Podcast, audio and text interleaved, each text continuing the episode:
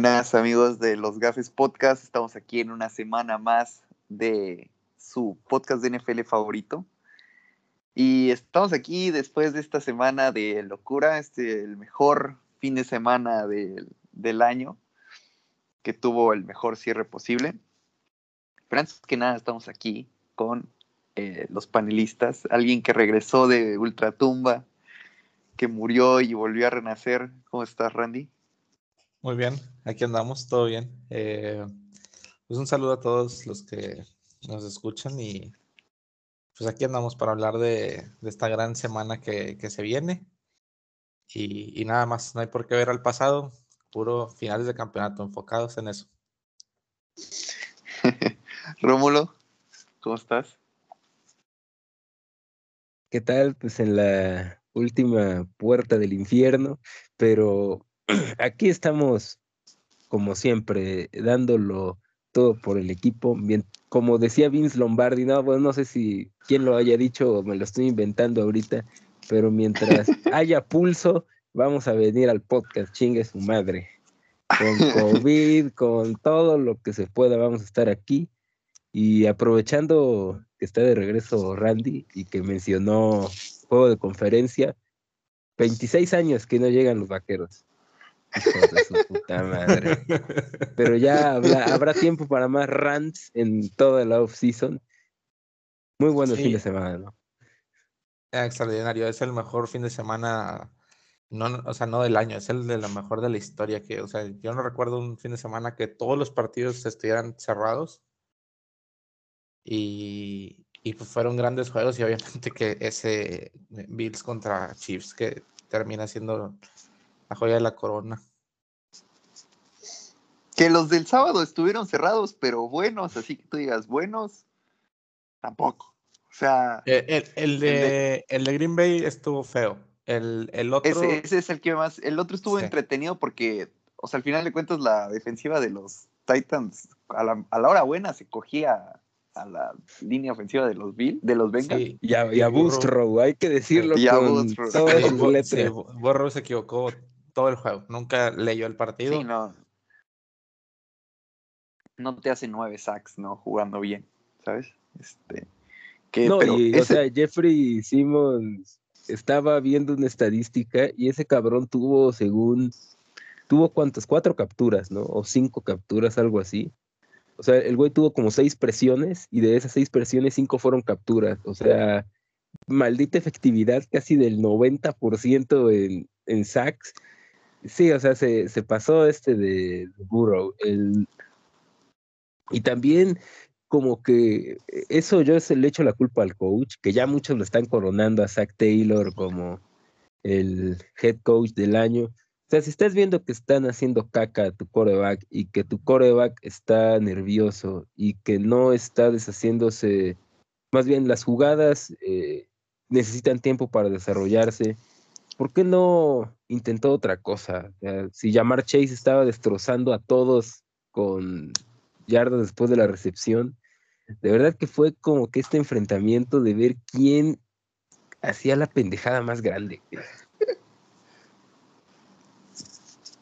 Sí, es, es, es, una, o sea, también como que hubo mucho hate contra Tannehill que jugó mal, o sea, jugó muy mal, pero creo que también toda la ofensiva de los Titans jugó mal. O sea, también le tiran mucho a, este, a por esa última intercepción donde creo que no tuvo nada que ver, o sea, él mandó el pase bien, ya que su receptor la cagara es, es otra cosa. Y pues al final de cuentas, pues yo sí me decepcioné con estos Titans. O sea, yo sí creía que iban a estar para cosas más grandes, o sea, por lo menos para una final de conferencia. Y pues quedan eliminados de una forma gris, o sea. Como el año pasado. Sí, exacto. O sea, ¿dónde quedaron esos Titans que eliminaron a los que Pats y a los Ravens? Afectó el regreso de Derrick Henry. Ah, bueno, yo pensé que ya íbamos a empezar con el hate a los running backs. También, también. Estaba fuera, fuera de forma se veía. No, y el fake eh, tractor se jugó cuatro carreos como para 90 yardas, o sea. Sí, yo creo que sí les afectó la semana de bye. pero creo que más que eso les afectó la... o sea, creo que hubo toma de decisiones medio pobre, ¿no? Hubo ahí un punt de Bravel en medio campo, que era cuarta y uno, cuarta y dos. Digo, eh, o sea, Bravel eliminó a Belichick hace dos años en una batalla de punts, ¿no? O sea, era ver quién hacía el, el, de quién dejaba más encajonado al rival y ganaron los Titans ese partido, ¿no? Pero creo que en este caso, cuando tienes a una ofensiva que en el papel te puede mover el balón con mucha facilidad, no puedes eh, salir tan, ah, no sé si decir eh, conservador, pero, o sea, creo que sí fue conservador, porque estamos de acuerdo que esa intercepción, ¿quién fue? ¿Es Hooker? ¿Amani Hooker? ¿O quién fue el que eh, tiene la intercepción a Burrow?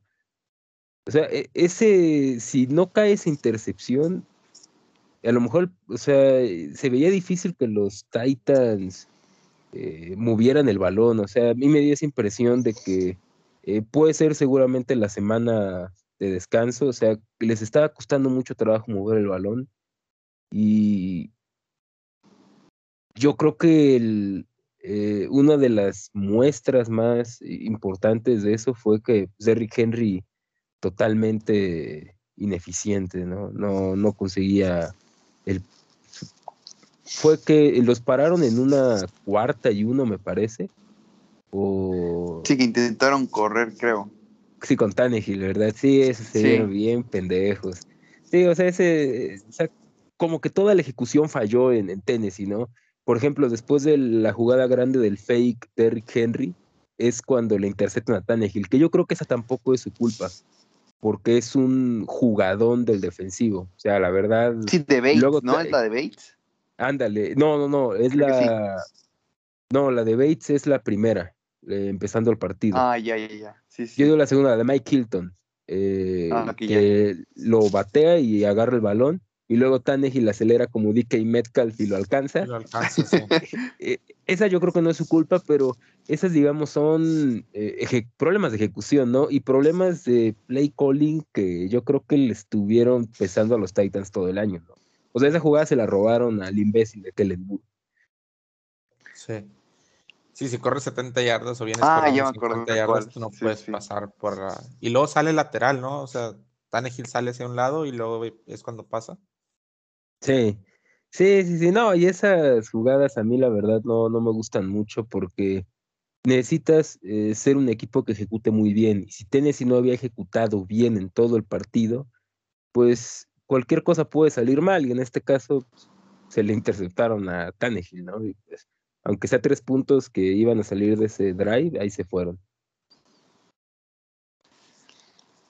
Entonces, eh, ya dejando un poquito de lado lo del partido del sábado, del, de, ¿qué fue? ¿De las tres?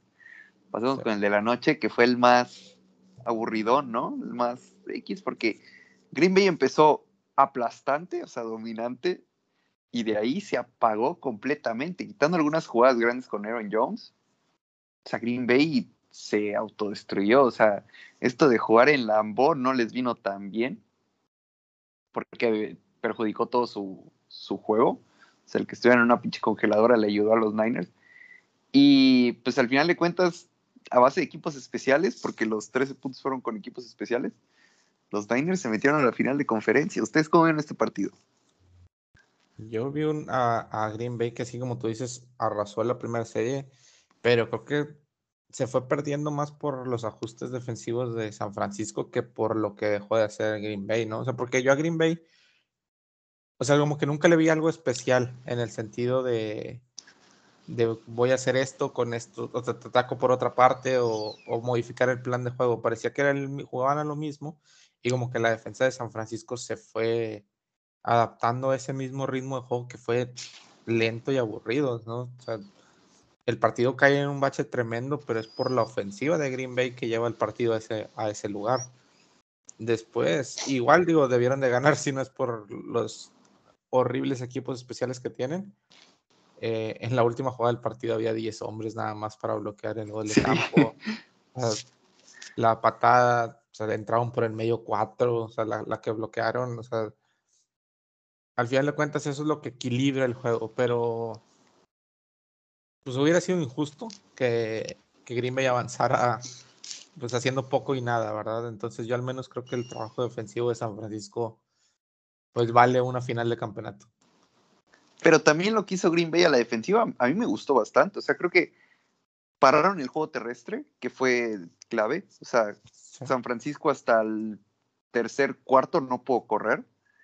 Eh, y pues obviamente ya sabemos que la clave de, de, ganarle a los 49ers, o por lo menos de esa defensiva tenerla, de esa ofensiva tenerla a raya, es darle el balón a Jimmy G.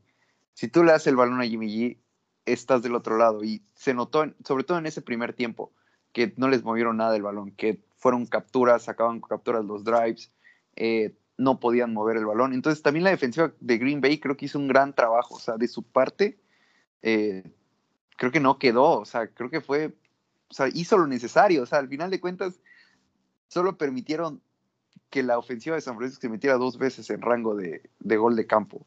Entonces también aquí creo que la, esta parte de la defensiva eh, creo que fue un, un gran trabajo.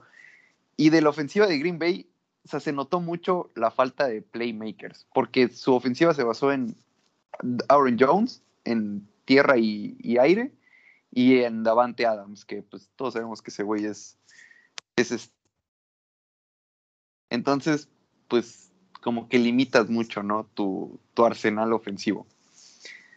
Pero pues al final de cuentas, también tuvo este, o sea, Ah, lo dije, creo que fue un tuit hace un año, eh, pero me acuerdo muy bien que dije que los equipos que no tenían buenos equipos especiales ya se habían ido a casa. No, no me acuerdo qué equipos eran.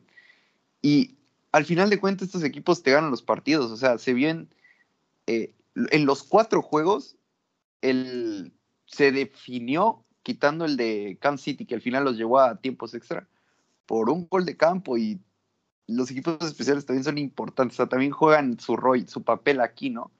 Eh, y pues no, no contar con una unidad, ya no élite, competitiva, pues te va a dejar fuera.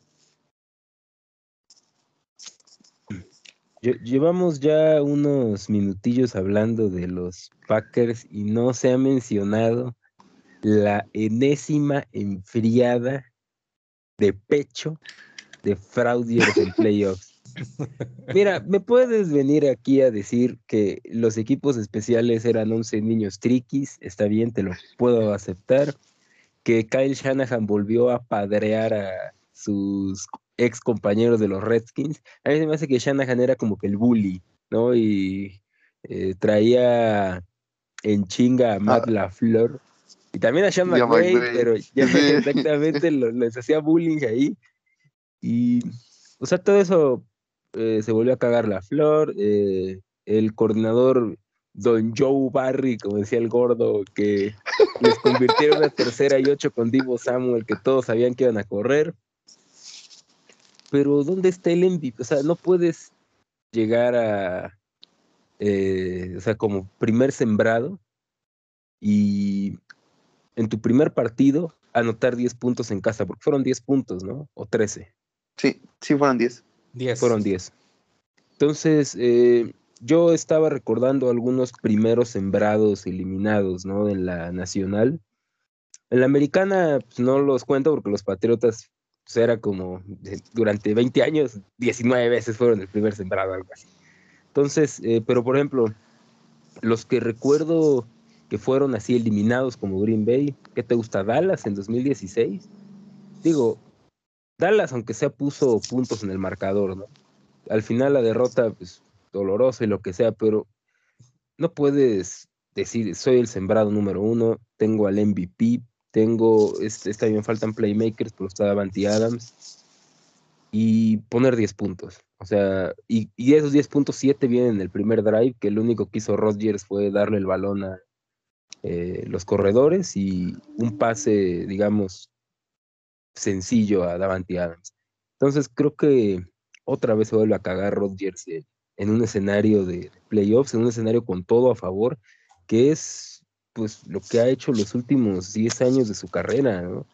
Y aquí yo creo que ya no está el gordo McCarthy como para echarle la culpa.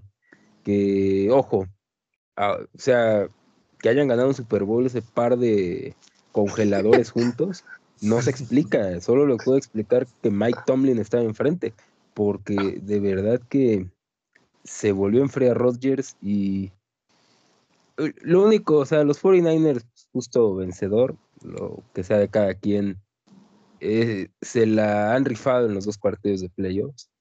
Yo lo único que me parece interesante de Jimmy G, lo estaba escuchando en un podcast y no había percatado de eso y pues, lo corroboré con estadísticas.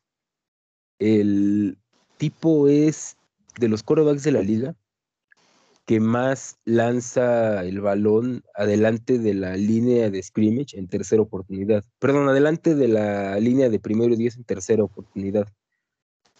Siendo que es una liga que pues tiende mucho a luego a ser conservadores, ¿no? Sí, exactamente, de que, por ejemplo, es el, o sea, es el anti-Ben Roethlisberger, Jimmy G. Este, Tercera y 17, pase a. Pase de 18 yardas eh, de Jimmy G. Y si es Big Ben, pase a Najee Harris detrás de la línea de scrimmage. Entonces, sí, o sea, es algo que tiene Jimmy G. Eh, obviamente, esto lo manda Shanahan, ¿no? Pero siempre está el componente de, que pues, el coreback puede tomar sus propias decisiones y. Digo, pones en ese escenario a Kirk Cousins y te va a mandar un pase de dos yardas, ¿no? A CJ Ham para que gane cinco y lo detengan. Entonces, eh, creo que es algo positivo de Jimmy G. No sabía que era su primer partido en clima. Eh, ¿Cómo le llaman? Eh, es que es frozen weather, pero no sé. es abajo, abajo de cero grados. Ándale, pues era su primer partido abajo de cero grados. Pues en los Patriots casi no jugó, entonces me parece que se merece su reconocimiento, aunque sea por esta semana ya a partir de lunes que queden eliminados, empezamos a pedir a Trey Lance. ¿Sí no, Jaime? No. Este, no voy a decir nada hasta ahorita. Pero entonces, sí, no, lo de Rogers es, no sé por qué no lo, dije, pero sí se cagó horrible. y pues también como es... A ver. Más, más adelante vamos a llegar a esto, pero ¿no les da la sensación de que San Francisco si llegara por casualidades de la vida a ganarle a los Rams, es imposible que sostenga a Kansas en un Super Bowl. Es que yo ya lo veía difícil contra los Rams. O sea, ya lo veía difícil contra los Packers. Ahora contra los Rams, que tienen a lo mejor y en el papel un peor coreback, pero por lo menos ya vimos que no es tan cagón como, como Rogers y con mejores armas. Ahora, ya el Super Bowl, pues estaría o sea, ya hasta contra los Bengals lo vería difícil que lo sostuvieran. Ya no imagínate a los Chiefs. Yo digo que ya es, o sea, es mucho basureada a los 49ers. O sea, le ganaron a dos equipos que no tenían que ganarles. Yo creo que ya hay que. Al primero sí. Yo creo que a cualquiera, eh, el único que yo descartaría sería Cincinnati, de los cuatro restantes, eh, por la falta de experiencia, más que nada. Pero si llegan a ganar, yo digo que, bueno, ya podemos hablar de eso más adelante, pero ya soy. O sea, si, tú sí crees que les, o sea, si, si le llegan a ganar a los Rams, o sea, le verías posibilidades contra Kansas. Sí, es que sabes que el, el, lo, que veo en estos 49ers es que me da la sensación de que su ofensiva ha jugado mal estos dos partidos, contra Dallas y contra los Packers.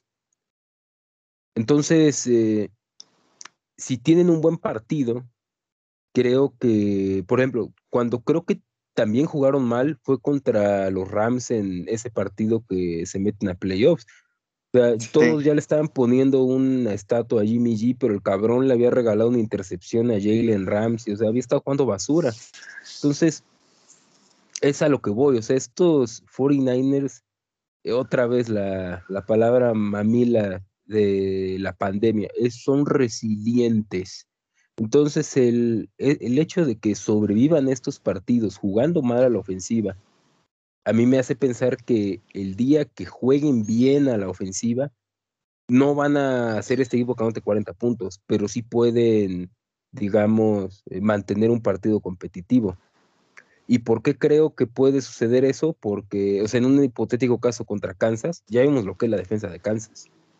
O sea, también eso hay que tenerlo en cuenta. O sea, los Niners han jugado últimamente contra defensas, eh, al menos que están en el top 12 de la liga. Eh, los Rams, los Cowboys, los eh, Packers van a jugar contra otra defensa top de la liga, o al menos top en talento. Y eso no lo van a ver si llegan a la, al Supertazón. Entonces, creo que es un punto a su favor. Ok. Este, y ahora pasando a los juegos que sí dejaron emociones. El domingo. ¿Cómo vieron el primer partido? Antes de que. Primero quiero escucharlos ustedes. Tú, Rómulo, ¿tú cómo estabas? ¿Qué sentiste cuando viste que Brady estaba haciendo el milagro otra vez? Mira, de por sí, como ya les había comentado, eh, ya, ya no se disfruta la NFL cuando juega Brady, porque sabes que las cosas más randoms siempre van a suceder para beneficiarlo. Y no podía ser la excepción que otra vez. Eh, y, y, el culpable fui yo, güey, porque yo puse que Cam Makers era un jugadorazo. Sí, que, fue un minuto después, ¿no? un fumble y luego en el drive ganador otro fumble, Yo la verdad sí me puse nervioso, güey. creo que me, subió la presión, güey. pero sabes qué, la culpa la tiene McVeigh, es un cagón McVeigh, porque creo que el tipo otra vez eh, un equipo que tiene enfrente a Brady y que ya dejando de lado el odio y todo lo que pueda pasar, odio deportivo obviamente, Brady es este cabrón que su equipo siempre va a tener una oportunidad, porque el balón se va a desinflar a medio trayectoria y la van a interceptar. Lo que sea que pase, el tipo siempre va a tener una oportunidad en todos los partidos. Entonces, eso yo creo que todo mundo debería tenerlo claro ya para este momento, ¿no? El, el último, o sea, cuántas veces lo hemos visto en los últimos años. Y que salgas a jugar en, ese segundo medio eh, de, con tanta cagonería como eh, McVeigh, o sea, muchos acarreos, eh, siendo que, o sea, aquí lo hemos dicho muchas veces, ¿no? Después de Davanti Adams, el mejor receptor en este año en la NFL se llama Cooper Cup. Y Cooper Cup estuvo cocinando a fuego lento todo el partido a la secundaria de los eh, Bucks. Hasta Odell Beckham lo estuvo haciendo. Entonces, ¿por qué te casas con correr el balón y no tratas de ir a la yugular? Es el.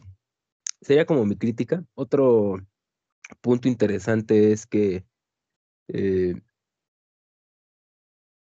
Todd Bowles a mí me cae bien, pero el tipo es necio otra vez estuvo mandando blitz a lo cabrón. Y creo que esto es eh, algo que no aprovecharon los Rams precisamente en ese segundo medio, que son uno de los mejores equipos contra el blitz y pues, decidieron correr el balón. Pero sí, o sea, casi me da un ataque cardíaco cuando empatado eh, Leonard Fournette. ¿Tú, Randy, cómo lo viste? Pues igual que Rómulo, yo a mí me dio la sensación de ver el mismo partido que ya viene en Super Bowl, Atlanta Patriots. Eran los mismos errores, los mismos detallitos, los mismos tonterías de un equipo que se cree ganado cuando quedan dos cuartos. O sea, lo que dice Rómulo es totalmente cierto en el que McVay cambió el, sistema de juego a correr, a, a gastarse el tiempo, despejó tres veces, eh, le dio el balón a, Cooper, a, Cobb una vez, fue fumble y no se la volvió a dar hasta la última jugada. O sea, es, ese tipo de, decisiones son de errores de lo mismo de Atlanta, exactamente lo mismo de Atlanta, sacando las jugadas con 15 segundos en el reloj de juego, con 12 segundos, con 10 segundos. O sea, no hay una cosa que tú digas, bueno, los dos fumbles, es al final lo que hace que, que empaten los, los Bucks. Pero esas, o sea, lo mejor puedes sonar así como que, ah, un fumble y ya van a empatar y ya van a anotar. Pero la realidad es que ese tipo de remontadas se cocinan lentamente, lentamente, error tras error. Y tú no, lo peor es que no los vas notando. Hasta que de repente estás en un problemón. A mí me gustó la actitud, al menos que tuvo McVeigh, de decir, ok, la cagamos completamente, pero vamos a cambiarlo y vamos a tirar el bombazo que hay que tirar. Y con eso ganaron el partido. Otro hubiera corrido y si no avanzaba 10 yardas pone rodilla en tierra y aquí un volado decide tu temporada. Eh, mucha suerte tuvieron los Rams, pero al final de cuentas jugaron mejor, eso nadie se los va a, quitar, pero debieron de perder el partido. Esos partidos, tanta tontería, lo debieron de haber perdido. Sí, yo, el... a ver, aguanta, antes aquí de que, a ver, mi, agenda anti-McVeigh, a ver, esa, esa jugada no era... No estaba preparada. No, estaba preparada para mandar un bombazo. De hecho, lo la dijo que él era el señuelo.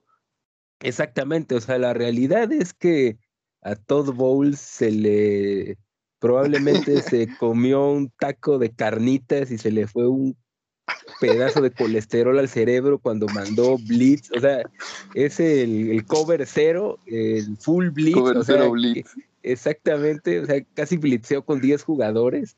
E, entonces, ese definitivamente, o sea, yo creo que tiene más mérito, obviamente, Cop y el estafador. Y aquí, yo se lo dije a Jaime la semana pasada, que la única, o sea, que al estafador lo habían traído para que él hiciera los pases como ese.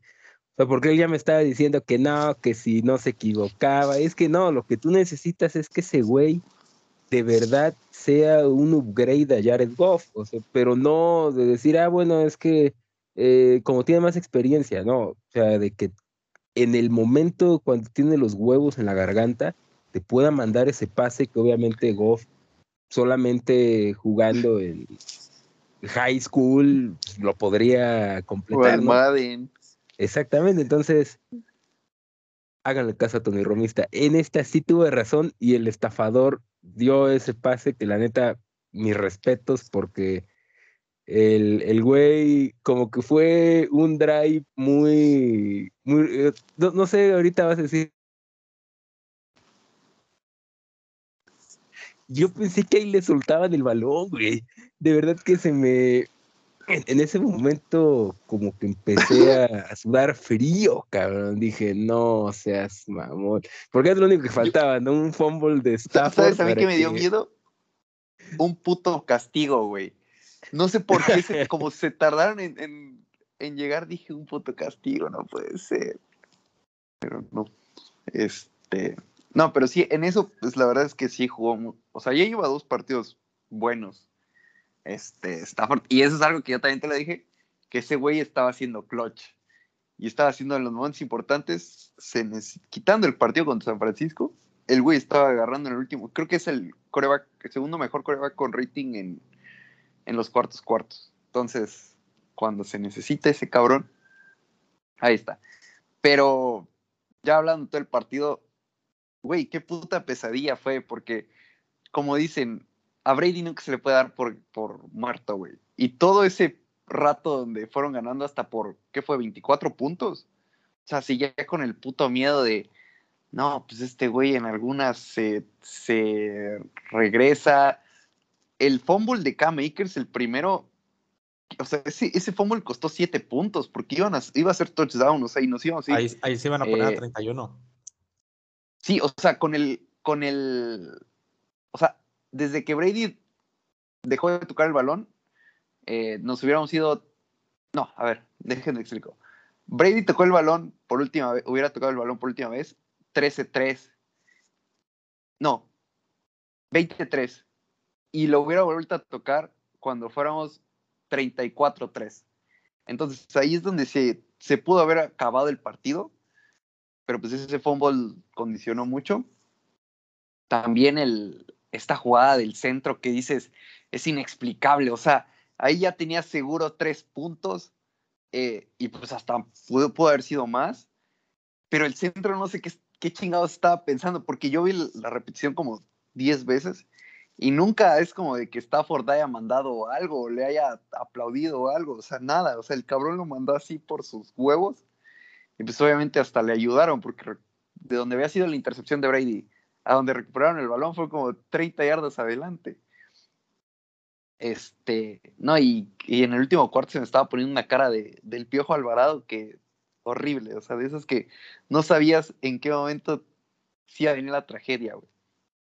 Y lo peor es que el, cuando queman a, a Jalen Ramsey, ahí es donde ya empecé a, se me, tuve que cambiarme el pañal esa, en ese momento. E, esa, esa, fíjate que a mí se, me volvió a cagar, ¿eh?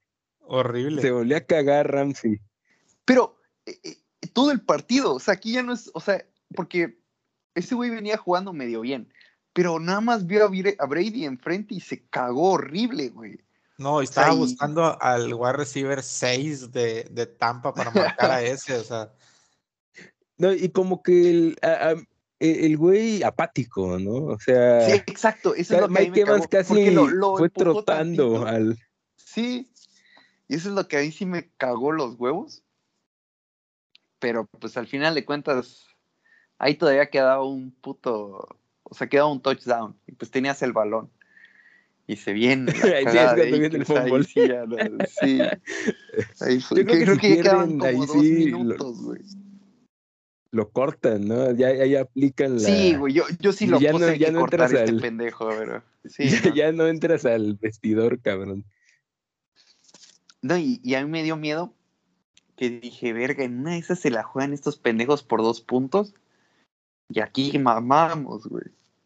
Pero eso también otra de las cosas. Bruce Arians salió en un modo cagón. Arians está muy anciano para andar pensando en eso. Que ya es este, o sea, nos dio hasta hizo chance de no. o sea, ese güey puede haber empezado la remontada mucho antes.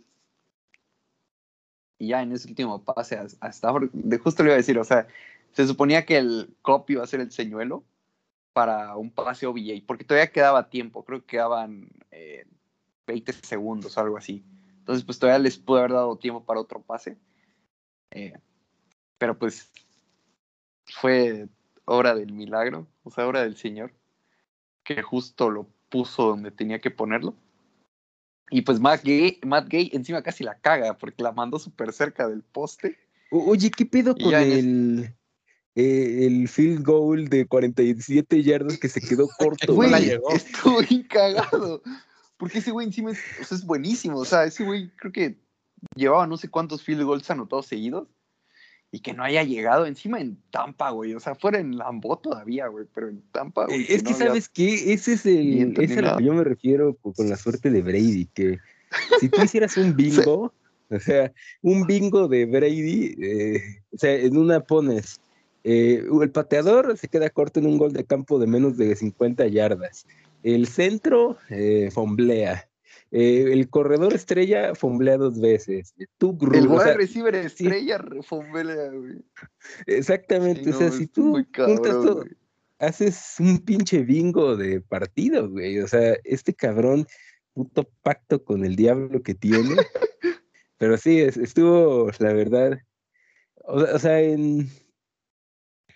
El partido tenía que terminar algo así como 40-17 pero tantos malditos errores revivieron a los Bucks. Y sí, eh, o sea, lo de Bruce Arians, a mí me cae muy bien. yo, de hecho, hubo un tiempo en que lo querían los Cowboys, pero, o sea, el tipo le están pegando una carreada tremenda porque tiene un equipazo. Porque la verdad es que yo creo que debe ser de los entrenadores que más probabilidad de victoria le cuesta a su equipo con sus decisiones. Como esos, eh, o sea, dos veces fue por gol de campo, estando abajo por más de dos posiciones. Y no, está. Sí, cuando, iban 24 por 24 abajo, que patea. Es como de, pues un juego de tres posiciones lo conviertes en un juego de tres posiciones. No tiene mucho sentido. Sí, exactamente. Yo, yo también, como se, o sea, cuando anotan el touchdown de Evans que queman a Frauzi, ahí era, digamos, todos los Pro Analytics. Ahí es cuando decían que tenían que ir por dos para sí, porque... que el siguiente touchdown ya fuera la victoria. Eh, pero pues sí, como ya está viejo. Sí, no, yo Oye, sí. Von Miller, ¿eh? eh acá, Uy, o sea, qué como que este, este- este qué fue el gran partido firma, ¿eh? de. Este fue el partido de. eh, ¿Cómo se llama el general manager de El de Les? Ándale, del Les ese, sí, ese es, es- el- este es su juego donde ahora sí que infló el pecho, se bajó los pantalones, bueno, eso no sabemos lo fue a hacer con McVeigh, pero, o sea, el tipo, eh, aquí es donde dice- él puede ver a todos y decir, mira nada más lo que te traje, güey. O sea, el que Sí. hizo el pase que no hubiera podido hacer ninguno de los últimos 10 quarterbacks en la franquicia y el Spawn Miller creo que volvió a ser el, el Von Miller. Le dijeron, eh, tienes enfrente a Cam Newton, cabrón. Y el güey estaba como poseído. Sí, Von Miller en playoffs, dámelo siempre. Y encima eso ayuda mucho a Donald, güey. Porque pues ahora ya no tiene que lidiar con toda la con toda la línea ofensiva, o sea, no obviamente no con toda la línea ofensiva, sino con el centro de atención de la, de la línea ofensiva. Ahorita ya tienes a dos cabrones que te van a matar al coreback este, con tantito lo tengan enfrente, ¿no? Y pues eso también me ayudó bastante. no, no, no- no se cagaron con la, el castigo de Weddle. Estuvo muy cagado, la neta. Güey, yo cuando- sí, te lo juro que no me acordaba de eso, güey. Te lo juro que yo dije, no mames, va a ser interferencia de pase, güey. Interferencia de ya valió verga. Ya cuando después viene el vergazo, dije, aquí está raro porque fue después de la jugada. Pero también creí, güey, va a ser es como ya era en cuarta, encima era en cuarta, Sí, güey. dices, o sea, Y que ponle que les no, aunque sea rudeza innecesaria y 15 yardas. que les sí. volvamos a dar el balón. Dije, no, güey, ya valió verga. Pero sí, sí me surré. Me, me dio un chico de risa un tweet que decía de que este, que cuando entiendan a jugaba que eso era cuando legal, se ¿no? retiró de esos golpes eran legales, exacto. Es de- sí, y, y también el, o sea, la regla yo creo que la van a modificar porque es muy curioso ese, o sea, las reglas de bola muerta, el, el hecho de que sí, te cuesta 15 yardas, pero es primera y 10, no primera y 25. Sí. Entonces, eh, yo creo que eso lo van a, lo van a discutir, aunque sea en el off-season. Pero sí, yo también, cuando vi, eh, yo la verdad, eh, luego, luego pensé en, van a marcar primero y 10 automático para los Bucks, pero por rudeza innecesaria, no por interferencia. Por Porque, digamos, interferencia de pase. Sí, el- no, el es que balón no, no había ya- interferencia. Exactamente. Pero ahí como que se vio qué billetera es más pesada, ¿no? Es lo que te, justo es lo que te iba a decir, güey. ¿Qué te dije la semana pasada? Te lo dije. No, sí, sí, Aquí- definitivamente. Que hay un, si hay un equipo que le puede hacer sombra a las órdenes de Roger Goodell y de Tom Brady, son los Rams, güey. O sea, ya hace tres años nos regalaron el Super Bowl, güey, en la entrada del Super Bowl. Este año no va a ser diferente, güey. Aquí Aunque le sangre está- el hocico a Brady. no, pero sí, o sea, y para los dos lados hubo, ¿eh? O sea, no es como de que fuera solo para uno.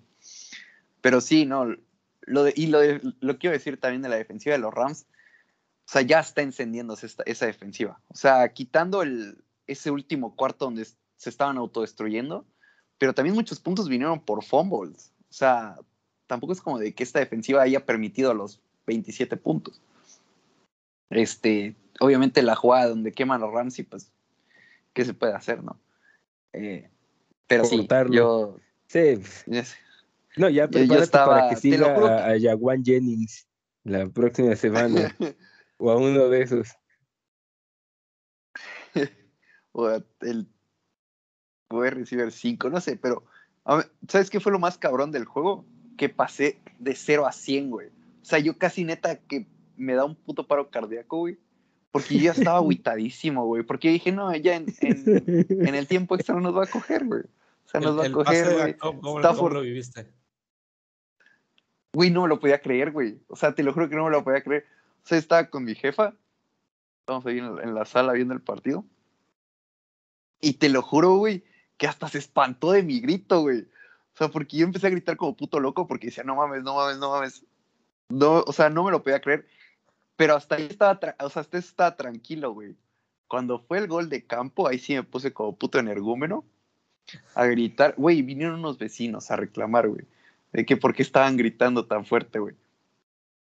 Pero sí, no, o sea, fue. En, el bingo, bingo Brady solo faltó que bloquearan el gol de campo, güey. Y retornaran el block a touchdown. Eso es lo que le faltó al bingo Brady, güey. No, sí me moría, güey. Porque, ¿sabes qué? O sea, había muchas jugadas donde los Rams hacían algo bueno y después la cagaban. O sea, por ejemplo, en la intercepción de Brady, la segunda, o la. No, no me acuerdo. La intercepción de Brady que termina después del, del fumble del centro, o sea, fue de a huevo, ya lo tenemos. Aquí anotamos y ya está, güey. Y viene el puto fumble. Es como de que, güey, o sea, denme tanto respiro, güey. Pero no, sí se me... Eh, algo que me mamó mucho fue que Brady jugó bien culero, güey. Porque en estas pinches derrotas siempre eh, sus mamadores no salen. Hoy avanza Matt Stafford, pero todos sabemos quién es el ganador. Mil yardas Brady o seis pases de touchdown, tu equipo no estuvo a la altura. Y se cagó el vato, o sea, estuvo cagado todo el partido, lanzando intercepciones y solamente porque pinche suerte y porque la NFL está arreglada. Todo es un script. Lo leí en Twitter. Solamente por eso el güey estaba en el partido, pero. Ay, la verga.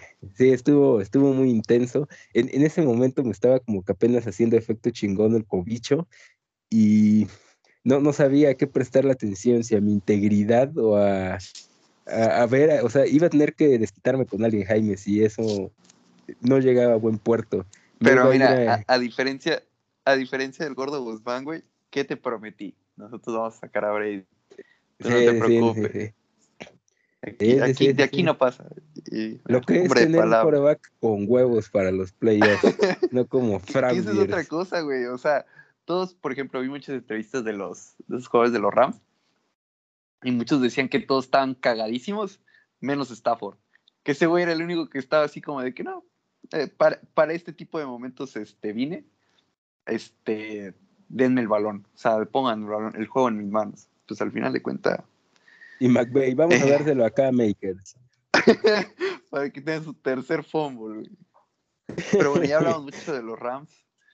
Vamos a hablar del juego que, eh, la verdad, yo no lo disfruté porque estaba estaba de que yo estaba pensando en otra cosa. O sea, yo hasta el último cuarto no le puse atención al partido. Pero el, el mejor juego del fin de semana, creo yo, el Bill Chiefs. El, el nuevo Manning contra Brady. Eh, ¿Ustedes cómo lo vieron este partido? El juego fue muy bueno. Eh, desde el principio, o sea, eso de que tú dices el último cuarto, sí. El último cuarto tiene su, su magia obviamente es lo mejor de lo mejor que, hemos visto en, mucho tiempo, pero creo que el partido te da una sensación desde el principio de... Bueno, a mí me daba la sensación de que Buffalo tenía que anotar en todas las veces que tuviera el balón para tener una oportunidad. O sea, y al final el, el, hecho de que Buffalo siempre viniera de atrás y tratando de alcanzar a Kansas fue por dos o tres veces que tuvo que despejar la pelota en final del primer cuarto, principios del segundo. También fue un juego lentísimo, o sea, si te fijas, hubo tres series en el... O sea, hubo tres series en el primer cuarto, o sea, para la cuarta posición del partido ya quedaban seis minutos del segundo cuarto, o sea, muy, mucho consumieron el reloj las ofensivas y, al final pues se terminan destapando entre que las defensas ya, ya no podían más con su vida. También, eh, pues digo, lo clutch que, que, pueden llegar a ser los dos corebacks. Pero a mí el juego al final me dejó devastado. Por segundo domingo consecutivo, yo terminé amargado. Yo quería, no, yo, yo, quería que ganara Buffalo. Yo quería que ganara Buffalo, sí, sí, sí. Sí. ¿Sabes qué? Porque y, las formas, las formas estuvieron muy, muy crueles para la gente de Búfalo. O sea, por, pendejos. Saludos al casi. Por, pendejos, porque, o sea, eso de los 12 segundos es una idiotez. O sea, es más, yo estaba viendo el juego así como igual dice Jaime con, con mis papás y lo primero que le digo yo a mi papá es, tiene que patear corto, o sea, tiene que patear a la yarda 5, 10, un globito, un rodado, lo que sea, pero tiene que hacer que se consuma tiempo. Los y no estaba Gil. Ajá, estaba el otro güey. el, touchdown de Hill, el touchdown de Hill fue una bestialidad, cabrón. No sé si. Sí. Bueno, pero ya. Este, sí, o sea, el touchdown de Hill es bueno y todo. O sea, yo, yo me refiero a lo que tú puedes hacer para ganar. Porque hubo un, comentario que leí de, no me acuerdo quién chingados fue, que decía que los pitches eh, Bill se podían colgar de todos los receptores y provocar los holdings. Pero resulta que eso ya lo hizo creo que Filadelfia hace 10 años y lo hizo hace 3 o 4 años Nueva Orleans contra San Francisco. Entonces la liga cambió la regla de que si tú haces eso, de que agarrar a todos y que te castiguen a todos, se vuelve a regresar al reloj a donde a donde empezó la jugada. Entonces por ahí no iba, pero sí puedes ganarle al reloj en el sentido de patea corto, o sea, no corto, pero lo ve a la, a las 5, a la 10. Se espantaron en que ah, van a regresar la, la anotación de 7 y voy a perder el juego y al final de cuentas, pues como que ha terminado en su casa. Pero sí, Fíjate me quedo, con un mal sabor de boca. El partido fue un juegazo, o sea, y el juego es el mejor del año fácil. Pero yo me quedé con la sensación de que yo quería ver a Buffalo el domingo siendo local en una final de conferencia. Eso hubiera sido una locura. Hubieran asesinado mil mesas, si hubieran prendido fuego 15 cabrones en la nieve. O sea, nos perdimos de un domingo mágico en Búfalo. Fíjate que eh, yo estuve pensando mucho que iba a comentar y cosas que puedes hacer en menos tiempo que lo que le tomó a Dak Prescott intentar el coreback draw en 14 segundos. Puedes echarte un palito, ir a una miada, o un drive para un gol de campo con Patrick Mahomes, ¿no? Porque tenía tres Contra la defensiva número uno. Exactamente. Entonces, todas esas cosas puedes hacer, obviamente no todas al mismo tiempo, sino por separado. Que yo la verdad que quería que ganara Kansas, yo ya estaba bien amargado. Igual quería que ganara Kansas. No, no creo que eh, en este, creo que hay una concepción errónea de algunas personas de este juego, de que unos podrían decir, oye, es que las defensas jugaron muy mal, pero es que quita a Josh Allen y pon a Ryan Tannehill en su lugar, y el partido queda 47, o viceversa. O sea, estos dos cabrones estuvieron haciendo jugadas que probablemente ellos sean los únicos dos corebacks capaces en la liga porque incluso pone a Brady en el lugar de Josh Allen y sale lesionado en el tercer cuarto. te, voy a interrumpir un poquito, pero te voy a reforzar el punto. Ve lo que hizo Buffalo o lo que permitió Buffalo contra los Patriotas y ve lo que permitió Kansas contra Pittsburgh. O sea, no son malas defensas, ¿verdad? Y ese es el punto que tú estás diciendo. O sea, fue el juego de grandes ofensivas y no de no por errores defensivos. No, y Mahomes igual escapando de la presión todo el tiempo. Sí, o sea, fue un, fue un partido. Eh, sí, quizás sí, digamos, pudieron haber intentado algo para frenar a Gabriel Davis, que tuvo su stat line Randy Moss, casi, casi, de, casi de cuatro recepciones, 200 yardas, cuatro touchdowns. Pero, híjole, sí, yo también quedé después del partido me dolía hasta la cabeza, de tantas emociones. A, mí lo que no me gusta mucho, digamos, es que a mí me cae el tiempo extra, porque creo que está rota la regla y, difícilmente se va a encontrar una regla que sea justa, pero el, el hecho de que pues no tengas oportunidad Búfalo, creo que sí es un poco injusto. Pero por lo que es el partido, eh, creo que hay una jugada que se, pasa por alto y para mí se equivocó ahí eh, McDermott y es no ir por la conversión de dos puntos cuando anotan el touchdown para irse arriba por dos puntos. O sea, van 36, 35, 33 y van por el punto extra. Yo creo que ahí tenían que ir por la conversión porque es el... O sea, es, es fácil decirlo después del partido, ¿no? Pero, o, sea, creo que ya en esas instancias, cuando estás viendo de lo que es capaz tu coreback, de que no pueden parar a tu ofensiva, ¿en quién decides poner el partido? ¿En la defensa que le acaban de arrastrar 80 eh, yardas? ¿O tratas de poner el juego en manos de Josh Allen, de tus playmakers? Considerando que enfrente tienes a Patrick Mahomes, ¿no? O sea, si me sabes qué es que va a tener que recorrer eh, Kirk Cousins 40 eh, yardas para poner el balón en zona de Harrison Butker, pues a lo mejor dices, pues me la voy a jugar, ¿no? Voy a la segura. Pero si sabes que tienes a Mahomes, que tiene tiempos fuera, aunque sean 13 segundos, no lo sé, yo hubiera ido por la conversión y ahí ya obligas a los Chiefs a anotar 7 y pues ahí ya se terminó el partido. Pero pues es más fácil decirlo que hacerlo, ¿no? Pero creo que esa jugada fue determinante. Sí, y como estaba Josh Allen, o sea, que estaba haciendo todo bien, encima con sus piernas, también fue algo que me gustó mucho, que, o sea, hay veces que algunos corebacks utilizan las piernas porque pues no tienen de otra, pero Josh Allen creo que los, lo usó muy bien, utilizó muy bien esa arma, y ya en ese punto del cuarto cuarto donde, donde los dos corebacks simplemente pues hicieron lo que quisieron, o sea, estaban en modo imparable los dos, y, pues también ahí se notó los, los playmakers de los Chiefs, ¿no? Lo que hizo Hill en ese touchdown para mí fue de otro mundo. O sea, es, encima el, hijo de puta, lo de la señal de paz que se le hace al defensivo estando atrás, sabiendo que se lo va a llevar de todas formas. Y pues que él sí apareció en los momentos importantes. Y lo de los tiempos extra, sí, o sea, y hay muchos güeyes que dicen que no, pues ten defensiva, pero güey, o sea, no, me acuerdo quién sacó la estadística de que en los últimos 11 juegos de playoffs que se habían definido en tiempos extra, en 10 lo había ganado el equipo que ganaba la ganaba el volado. Entonces ahí, sabes que hay algo cagó Drew Brees, ¿no? contra, los Rams. Este, entonces ahí, ahí, sabes que está algo mal, ¿no? O sea, es imposible que tenga una relación casi del, que más del 90%, eh, tenga que ver con quién gana el volado.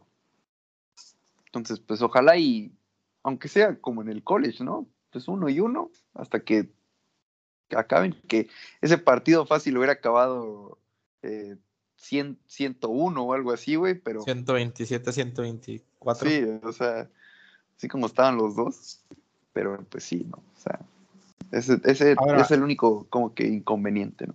Los que defienden el, el, el tiempo extra tal y como está, también dicen que que nada más, o sea, en toda la historia, nada más el 52% de los que ganan el volado son los que han ganado. O sea, en las últimas 10 o 11 sí son 9-1 o 10 a 1. Pero cuando tú te vas a toda la historia, está en 52%, no hay mucha diferencia.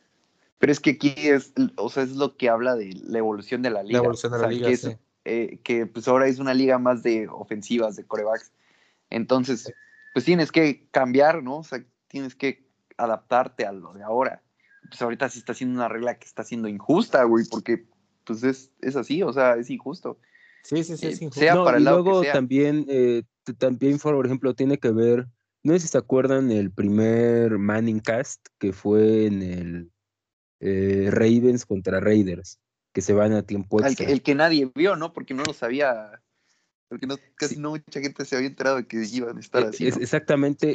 Eh, este güey, el Frentón, dijo algo así como que eh, estaban hablando del tiempo extra y él dijo que algo que evolucionó en el tiempo que él estuvo en la liga era que los, digamos, los coordinadores ofensivos tenían como que su extracto de jugadas para tiempo extra.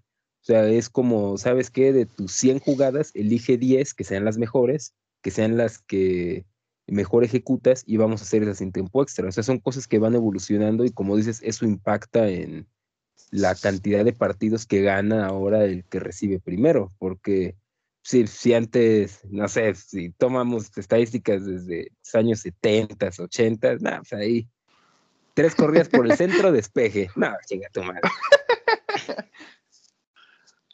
Sí, no, pues entonces está, está cabrón. O sea, por eso es lo que dice, tienes que adaptarte al juego. Y, y los Chiefs ya, ya lo sufrieron, o sea, ahorita lo están gozando, pero ya lo sufrieron contra los Pats. Que seguramente si hubiera sido el, les hubiera tocado atacar, seguramente estuviéramos hablando de otra historia, ¿no? Pero qué pedo con pues eso, o sea, cuatro temporadas como titular, cuatro finales de conferencia. Está cabrón, ¿eh? Yo no sé, pero yo estoy ah, muy cerca de, eh, de poner a Mahomes como mi top uno de corebacks que he visto. Eh, o sea, el tipo me da la sensación de que es muy dominante y digamos, no, no, yo no le veo, es que yo no puedo encontrarle un, a, todos los grandes, exactamente, a todos los grandes jugadores, sobre todo corebacks, siempre les encuentran un pero. Por ejemplo, el caso de Brady, mil peros, ¿no? Tuck Rule, Spygate, Deflagate, eh, el pase de Russell no corrieron con Marshall Lynch, o sea, miles de defectos para su legado. Tiene peor legado que Trent Dilfer, estoy de acuerdo. Y eh, Manning, que se cagaba en playoffs, aunque el que fallaba los goles de campo de 30 yardas era Mike Vanderjagt. Pero ¿cuál es el defecto de Patrick Mahomes? O sea, el tipo tiene una defensa culera. Tiene un equipo que, ok, eh, Kelsey y Hill son muy buenos, pero después de ellos no hay una digamos, está como un poco como Aaron Rodgers, ¿no? Literal este año le cambiaron a toda la línea ofensiva, eh, desperdiciaron un pick en Clyde Edwards Hiller y ahí corre hasta Derrick Gore. Entonces, ¿cuál es el defecto? O sea, que tiene a Andy Reid. O sea, Andy Reid antes de Mahomes, ¿cómo estaba considerado Andy Reid? Como el choker número uno de la NFL en cuanto a head coaches y ahora resulta que Andy Reid es el mejor head coach de la historia. Bueno, eh, es lo que me cuesta trabajo. Yo no le encuentro un solo pero a, Mahomes y... Solo su carnal, güey. su carnal. Porque sí, su carnal el Super Bowl, en el Super Bowl que pierde, o sea, él hizo todo lo posible para ganar, güey. O sea, ¿cuántos pases no le soltaron? Tirando encima no vuelves a decir que es medio sidoso, es un hijo, pinche caído en los huevos ese cabrón. y su vieja peor. Eh, el Rómulo defiende a su vieja, güey. Dice que es, así quiere a su futura esposa. Como Brittany mamá, sí, la neta sí. No, a mí, ¿sabes qué es lo que me gusta de la morra? Que defiende un chingo a este perro, güey. O sea, eso se me hace que está chido porque el, o sea, el güey cuando la caga hace mamadas, porque Mahomes también hace mamadas, ¿no? O sea, todos, no hay un coreback que sea perfecto durante toda su carrera, pero pues ahí se anda puteando con la gente. A mí se me cae bien su, a mí se me cae bien su esposa. Su hermano no, porque, ah, bueno, eh, cuando se puso la sudadera esa de Mahomes, sí me cayó bien porque le entró al mame, pero eh, sí es medio sidoso el Jackson Mahomes. O cómo es Jackson, ¿no? Jackson, Jackson, creo. Pero ya hablamos mucho del, pasado, ahora toca hablar del presente. Los juegos de conferencia, las finales de conferencia. Posiblemente el primero es el, juego de la AFC, Chiefs Bengals. ¿Ustedes pronostican una putiza, partido parejo, un tiroteo? Porque ya vimos este partido en la semana 17 eh, Jamar Chase se volvió absolutamente loco en ese partido. Y ganaron los Bengals. Entonces, ¿qué creen que pueda ser diferente para este partido? ¿Qué creen que pueda pues, decir, ah, bueno, ya enfrentamos a estos, este equipo, vamos a agarrar cosas de aquí? ¿Cómo lo ven? Vas tú, Randy, primero. Quiero escucharte, Randy. Va a ganar Kansas. No importa lo que haya pasado en la semana 17, va a ganar Kansas por más de 7 puntos no va a poder. O sea, si le meten poquito presión a Burrow, va a pasar lo mismo que el, que el sábado anterior.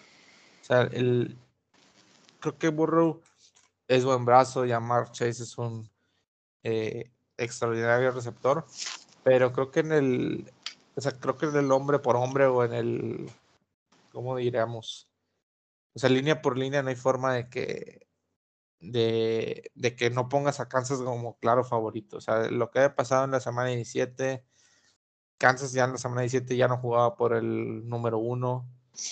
O sea, fueron, hay circunstancias que pueden hacer distinto ese partido de lo que va a ser el domingo. O sea, creo que, que no tiene o sea, no creo que vaya a ser una paliza tampoco así de más de 20 puntos o de más de 25 puntos, pero sí creo que, que la defensa de, Cincinnati no va a poder parar a Kansas y ahí está la clave. O sea, por más que Burrow o que Chase o que la ofensiva, el que me digas, se haga presente, eh, no va a haber oportunidad para que, o sea, no va a ser un tiroteo, va a ser un, la van a estar tirando con todo de un lado. Rómulo.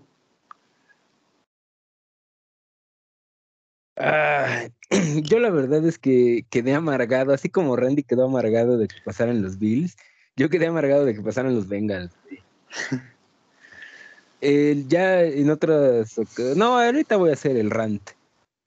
Lo que me encabrona es que llevo 15 años amargado con los Cowboys porque tienen que jugar perfecto todos sus partidos porque el día que el coreback sale en un mal momento, es una derrota segura.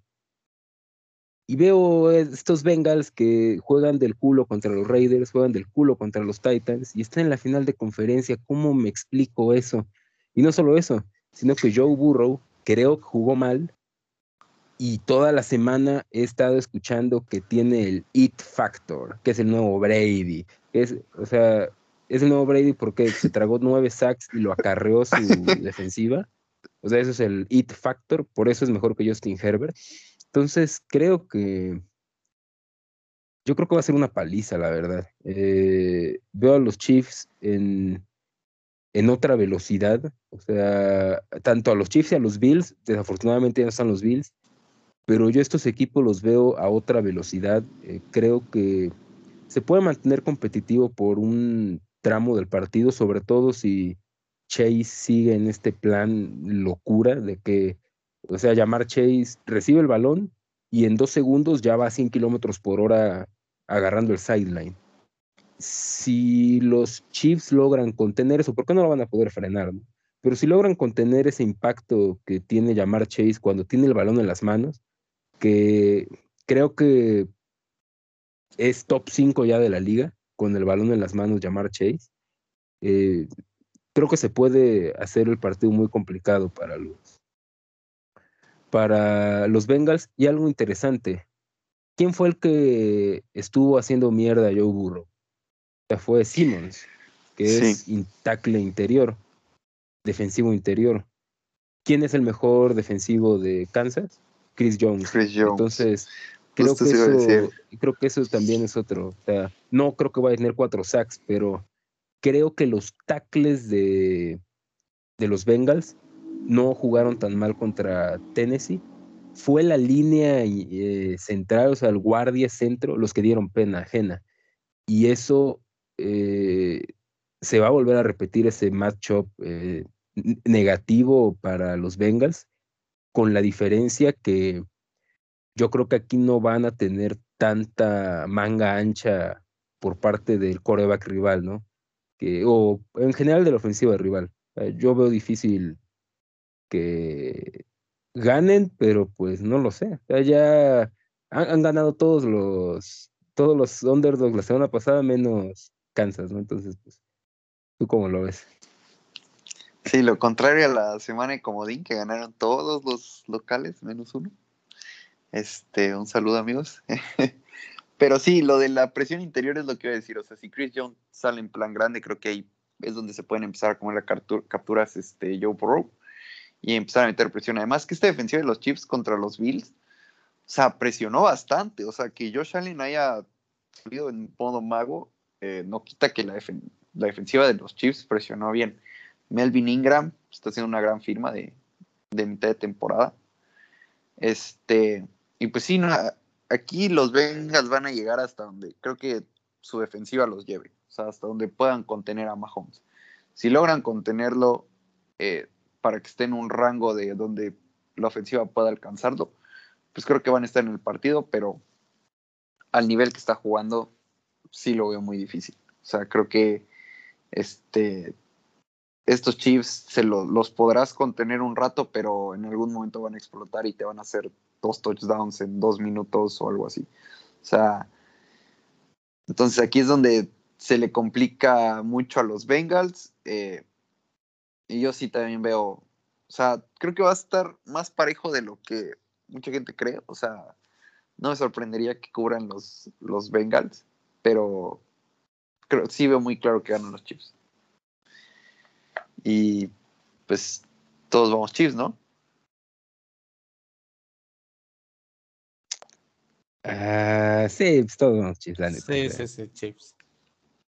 Aparte, Y ahora el- el- eh, Sí. está muy, muy disparejo, creo aquí sí el es el mismatch eh, de cocheo, creo que es enorme a favor de, es otra cuestión. de Andy Reid. Eh, aquí como que no, no le veo mucho chance a Zach Taylor, sobre todo si vuelve a cometer los mismos errores de la semana pasada.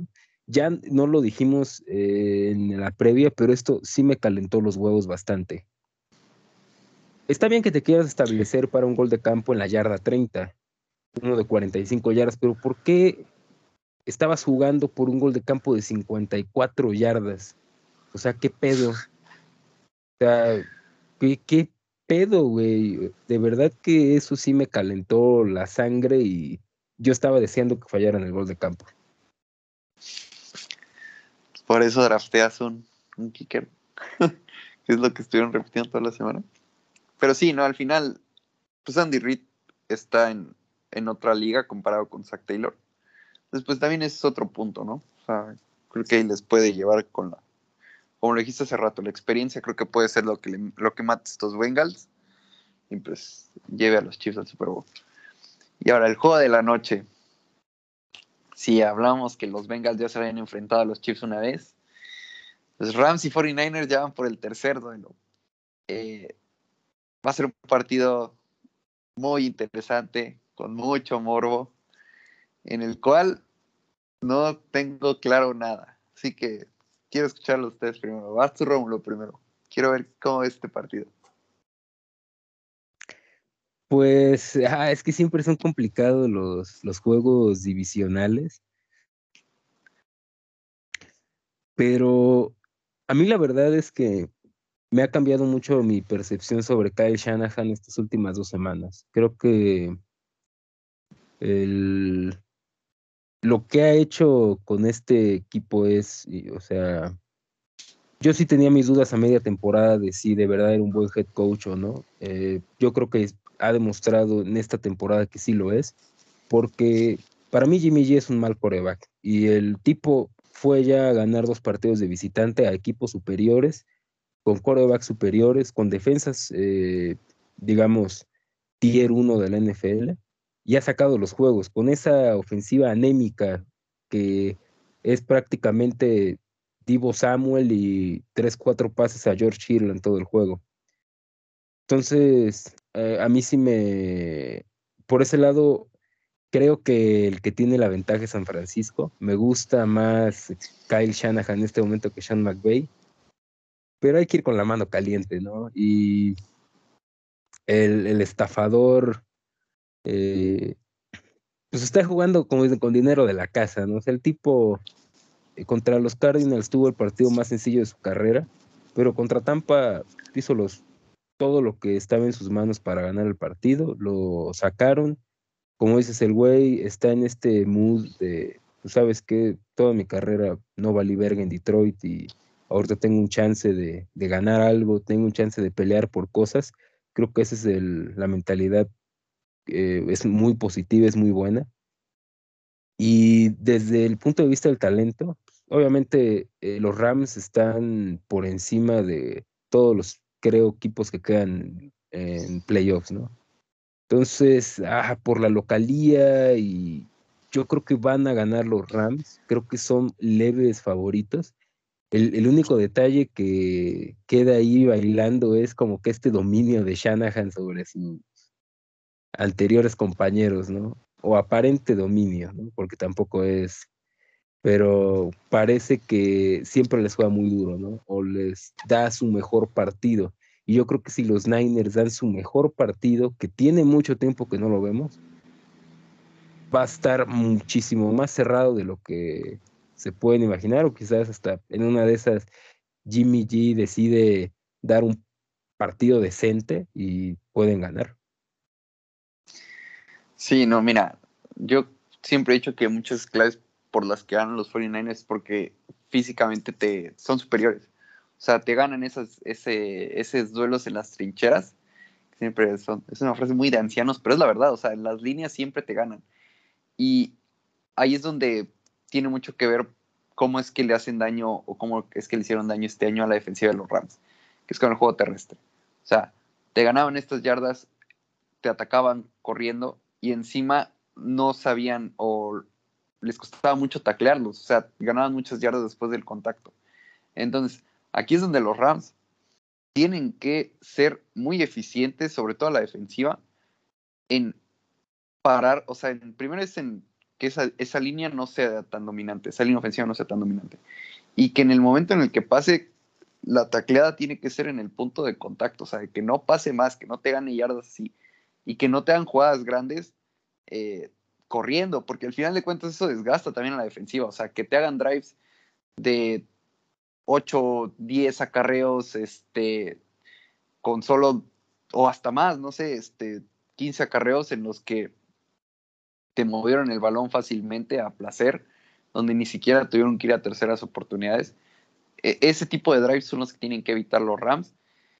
Eh, la presión a Jimmy G, yo creo que con el, con el puro dominio que es este Aaron Donald y Von Miller y Leo Floyd, creo que pueden presionar a, Jimmy G. O sea, no, es, no creo que sea necesario, no, pues vamos a blitzearlo, vamos a presionarlo de alguna otra manera. No, o sea, creo que se tienen que enfocar mucho en parar el juego terrestre y Jimmy G va, va a tener, o sea, yo sigo creyendo que tienes que darle el balón en las manos para poder ganarle. Y esa va a ser la clave. Y a la ofensiva, pues primero que, que Stafford siga jugando como está jugando, porque el, si sale así, creo que ninguna defensa va a contenerlo, porque encima tiene muchas armas, o sea, tienes a OBJ que está jugando muy bien, a Cooper Cup que es top 3, top 2 mejores resultados de la liga. Este, K-Makers, pues a ver si tienes juego de revancha, ¿no? Después de este mal juego que tuvo contra los Bucks. Eh, tienes a Tyler Higby, un Tyrant muy, o sea, que te domina mucho físicamente. Entonces, tienes muchas armas para poder atacar. Encima la línea ofensiva viene jugando bien en estos playoffs. Eh, creo que ahí es donde va a estar la clave. O sea, atacar esa secundaria, principalmente porque es el punto débil de, los Niners.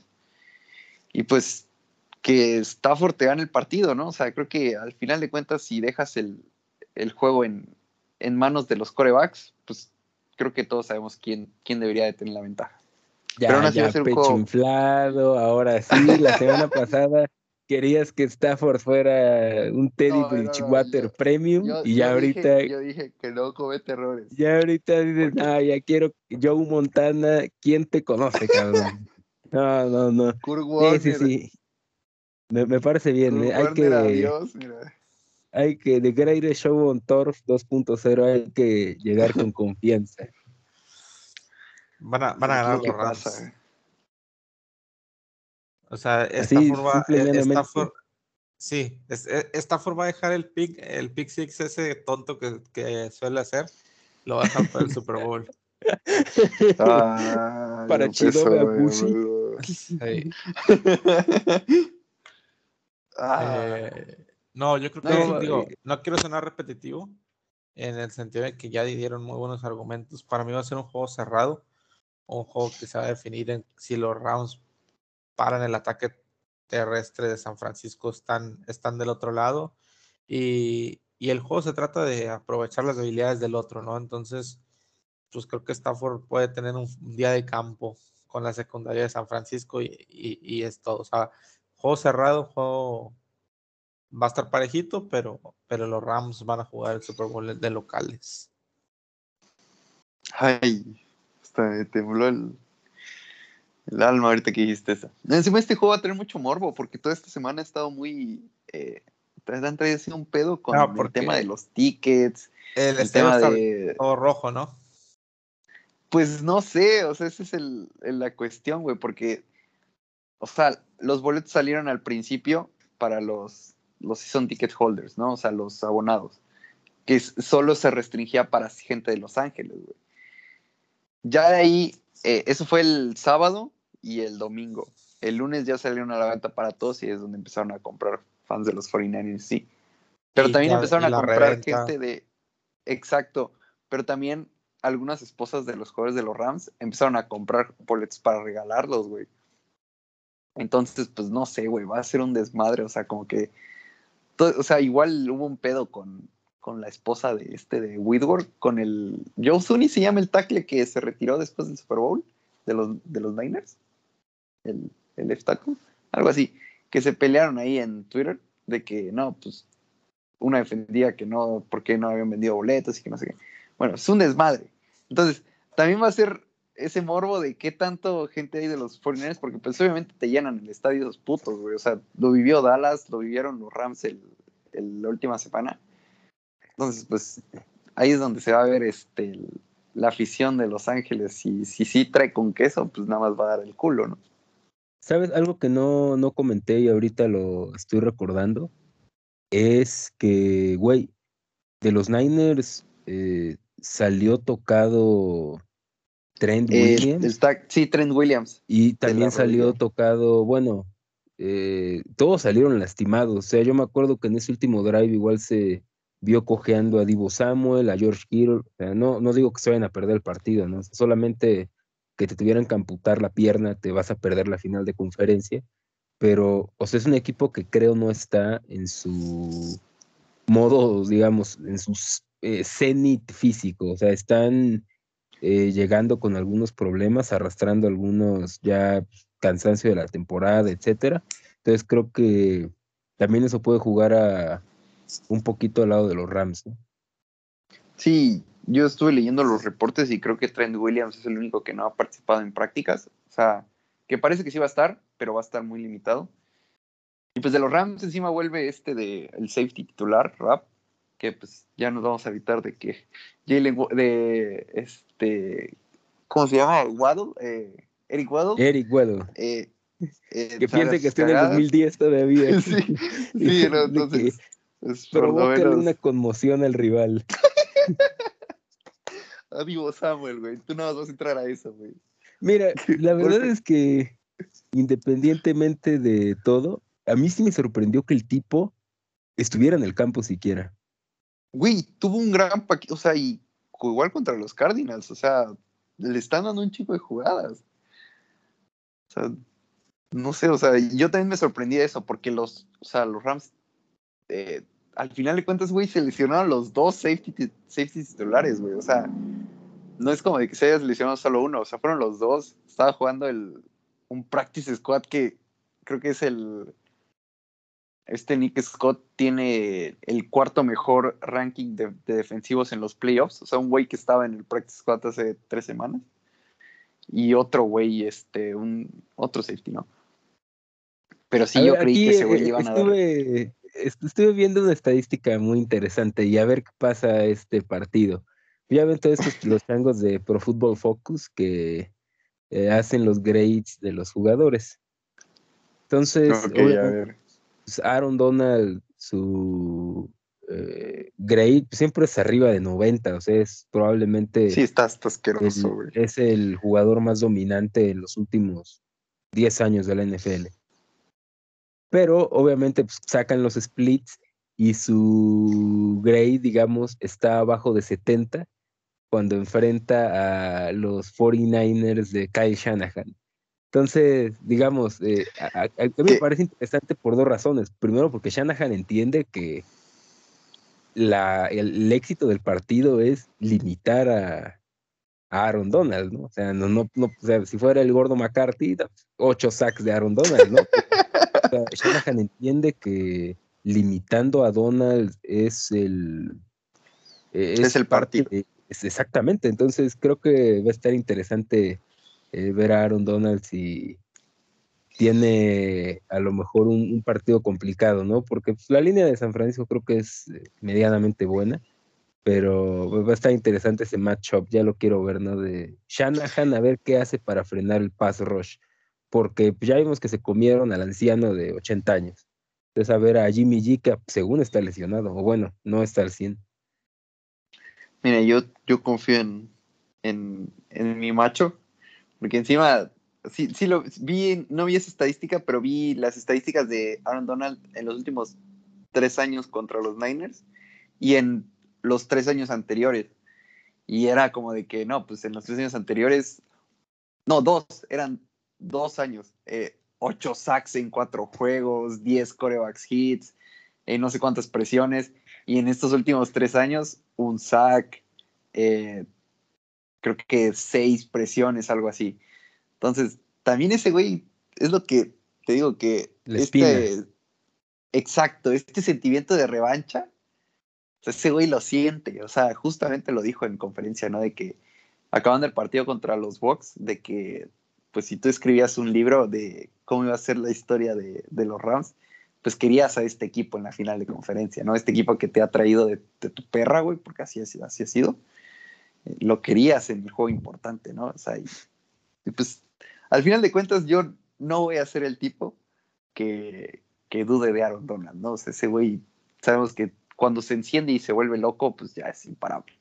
Y pues ahorita tiene la ventaja, que creo que es algo que, pues, en estos últimos tiempos, quitando el último partido, no tenía, es tener a otro tipo a la par de dominante que él, güey. O sea, ya no solamente se van a tener que centrar pues en lo que haga Aaron Donald, ¿no? También tienen que ver pues, Von Miller el juego que dio contra los Bucks. O sea, para mí fue inclusive mejor que el de Donald. O sea, cómo estuvo machacando al, al, al tackle, pues fue. Ah, sí, a Donovan Smith. sí, sí, ¿no? O sea, lo, de hecho, Donald ganó mucho porque, o sea, y siempre gana mucho porque él se trata de ir con el, con el pan, ¿no? Con el, el débil de la línea. O sea, en, este, en el partido contra los Bucks, pues fue buscar al, al right guard que eh, suplente, ¿no? Que encima se lesionó el suplente y entró el otro, ¿no?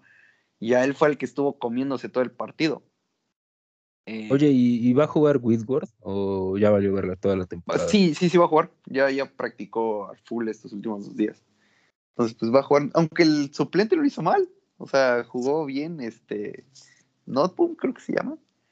sí. Este, pero sí, sí va a jugar Whitworth. Sí, ya, ya confirmaron. Igual va a jugar, este, parece que Henderson para que cuando pues, Cam sus cagadas, ya. Ese güey lo van a, pero, le van a poner resistol en los bíceps para que no se le caiga el balón al pendejo. Se pasó de verga. Pero entonces todos vamos Rams, parece ser. Yo tengo ese Rams. Y, yo voy a. Ah, ¿Todos van Rams? No, ah, no, todos vamos Rams y todos vamos Chiefs no, entonces voy a decir 49ers. Voy a decir 49ers. Sí, o sea, no, podemos, no, podemos, ir de pleno en los dos juegos. Eh, entonces, eh, pero sí, porque soy Mahomes FC, pero bueno, vamos con los Niners. Con, pero va a ser un. Ah, porque tengo que respaldar mi pick de Super Bowl, que fue Chiefs contra 49ers. Nada más que Ahora resulta. ¿En serio?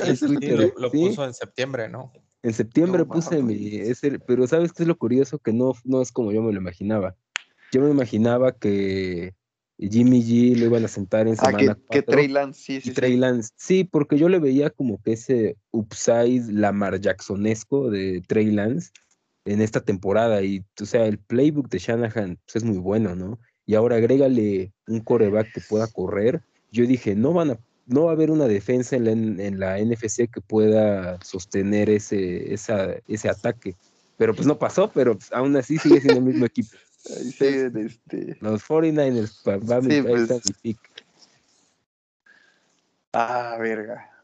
Pero bueno, ir con, al final, ojalá movemos a la, a la manía otro partido de esos de burro donde no, ni él sabe cómo pasó y termina el Pro. Entonces estaría muy, este, random, ¿no? Que sea el Super Bowl Bengals 49ers, o sea, los dos vienen de ser cuartos de división y al Super Bowl, pero wow, ojalá hice todo lo contrario. Pero bueno, raza, o sea, ya ningún otro tema. Eh, ¿Cómo no? ¿Cómo no? Los A ver, ¿cuál? Head Coach Appointments. Ah, sí, cierto, sí, cierto. Sí, para oh, platicar rapidito. Dan Quinn se queda, nuestro héroe. Nuestro héroe Dan Quinn. Cuando se infarte Mike McCarthy en agosto, se va a quedar como el head coach. No, no creas que esa es una de las razones por las que se queda, güey. De que él está viendo, o sea, no que se va a morir, pendejo. Sino de que, pero que él cree que McCarthy lo van a correr. O sea, si a McCarthy lo corren. A ver, vamos a. Eh, sí, exactamente. Es lo mismo que yo decía de Kellen Moore eh, el año pasado, cuando fue a Philly a una entrevista. O sea, ¿tú qué preferirías? De verdad, irte a esas poverty franchises como Denver y que todavía no saben si se lo van a vender al dueño de Walmart, qué van a hacer, o quedarte en Dallas, que sabes que tiene coreback, que tiene talento. Yo creo que tiene sentido eso, ¿no? Porque Quinn como que sí midió los, el agua a los camotes, ¿no? estuvo oyendo a las entrevistas y pues yo me imagino que ahí vio qué pedo, ¿no? A lo mejor John Elway ya le dijo, voy a draftear al, a otro coreback de 1.95 y dijo, ni madre, me a la verga. o, vio Jacksonville, lo vio... Sí, o sea, o sea, yo creo que estás, él está esperando que, que, o sea, si corren a McCarthy, él tiene que ser el, el número uno. Sí, Jerry Jones lo va a dejar. Jerry Jones lo va a dejar. Sí, sí, Jerry Jones lo va a dejar. Sí, conozco al viejo, güey. Pero, por ejemplo. Oye, pero. Y, ahorita que salió esto, si el siguiente año. Sí, exactamente, a eso iba. El, siguiente año está disponible. Sean Payton. no, no se va a quedar Dan Quinn. No, Payton, Sean Payton no va a estar disponible. Sean Payton sí va a estar disponible. Mira, le vamos a dar qué, qué es lo que así drop, empaquetamos una segunda ronda, así drop y a ¿quién más? ¿Quién más? Pues sí, así. No, no, no. Sean Payton va a ser igual que lo que pudo haber sido cuando decían que Romo para coordinar ofensivo. O sea, todas esas estupideces. Eh, o sea, trabajan un día, güey. Trabajan un día a la semana y cobran 15 millones de dólares al año. Trabajan un día a la semana. O sea, Cállate, pero déjame ser feliz. Déjame ser feliz. De ir a que lo critique todo el mundo cuando ellos son los principales en criticar a quien quieran, cobrando 10 millones de dólares por trabajar el domingo tres horas. Nunca va a pasar. Sean Payton va a probar Fox y no lo va a dejar. Mira, aquí está el plan 1. Alpine campeón con Fernando Alonso en 2022.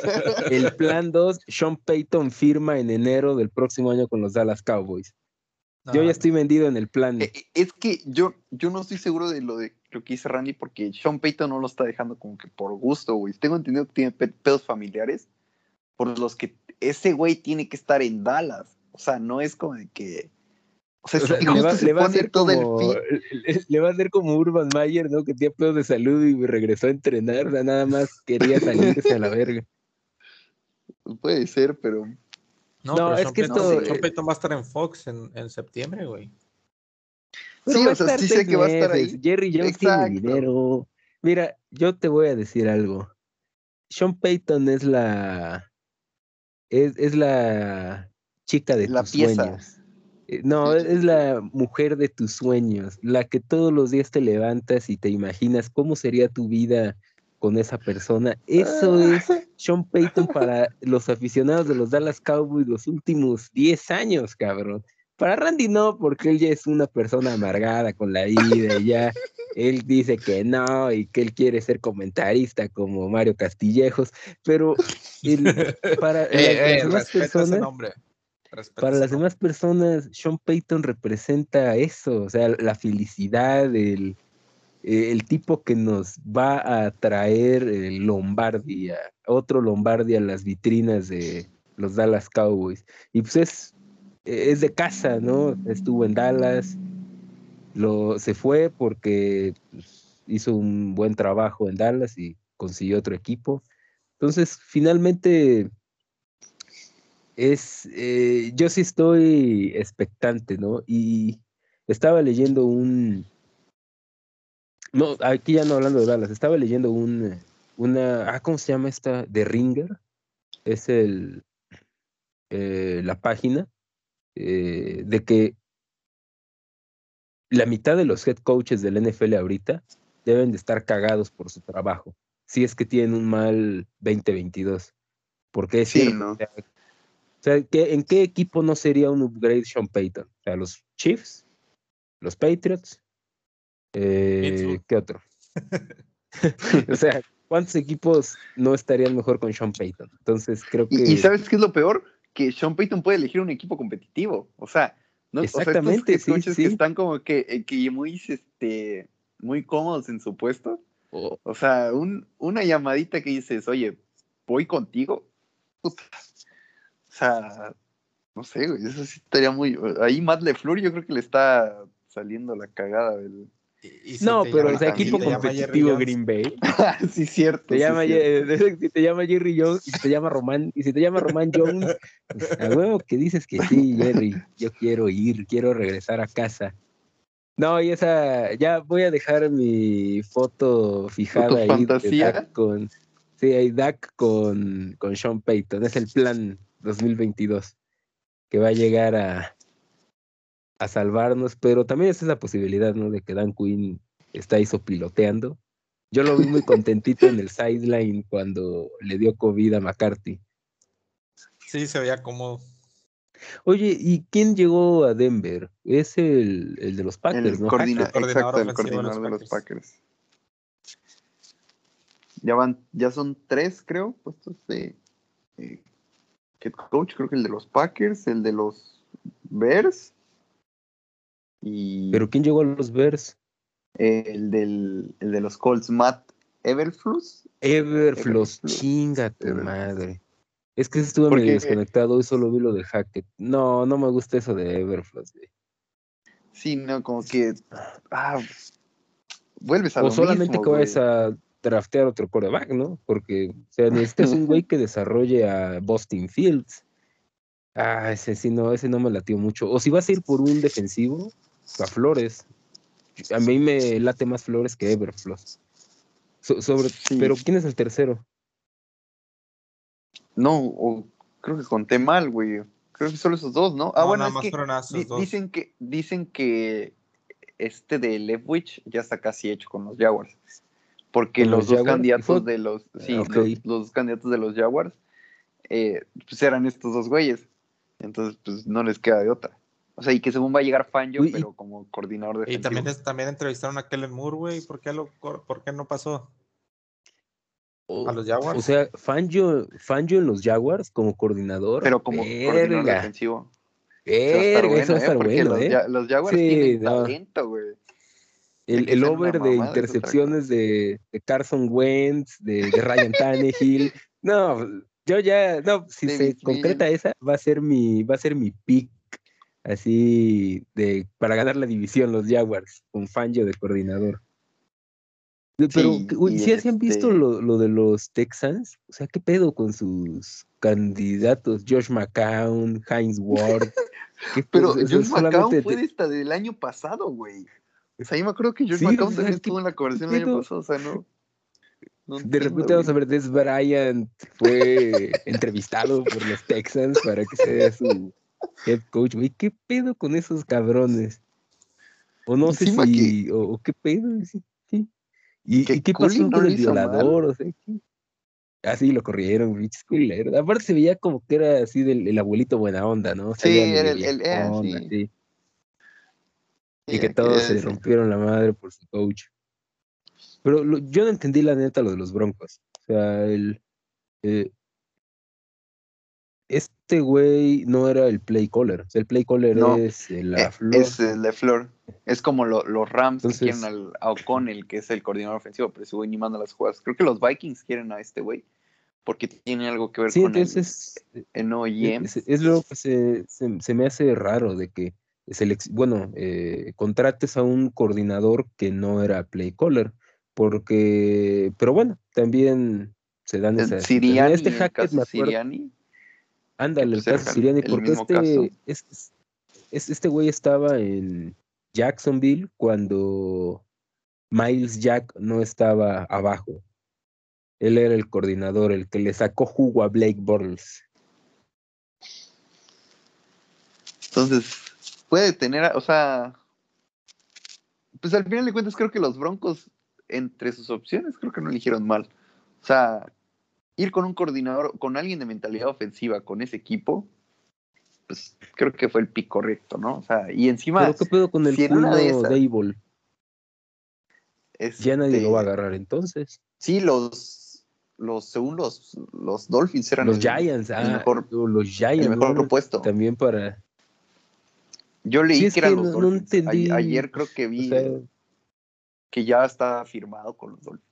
Porque eh, también lo del tema de los Dolphins, el, el, lunes dijeron que iba a ser Baz Joseph. Y ahorita que Entonces dices, güey, aquí no hay, hay algo que está mal. O sea, no puedes pasar de algo. Es que nadie quiere fraude bailó.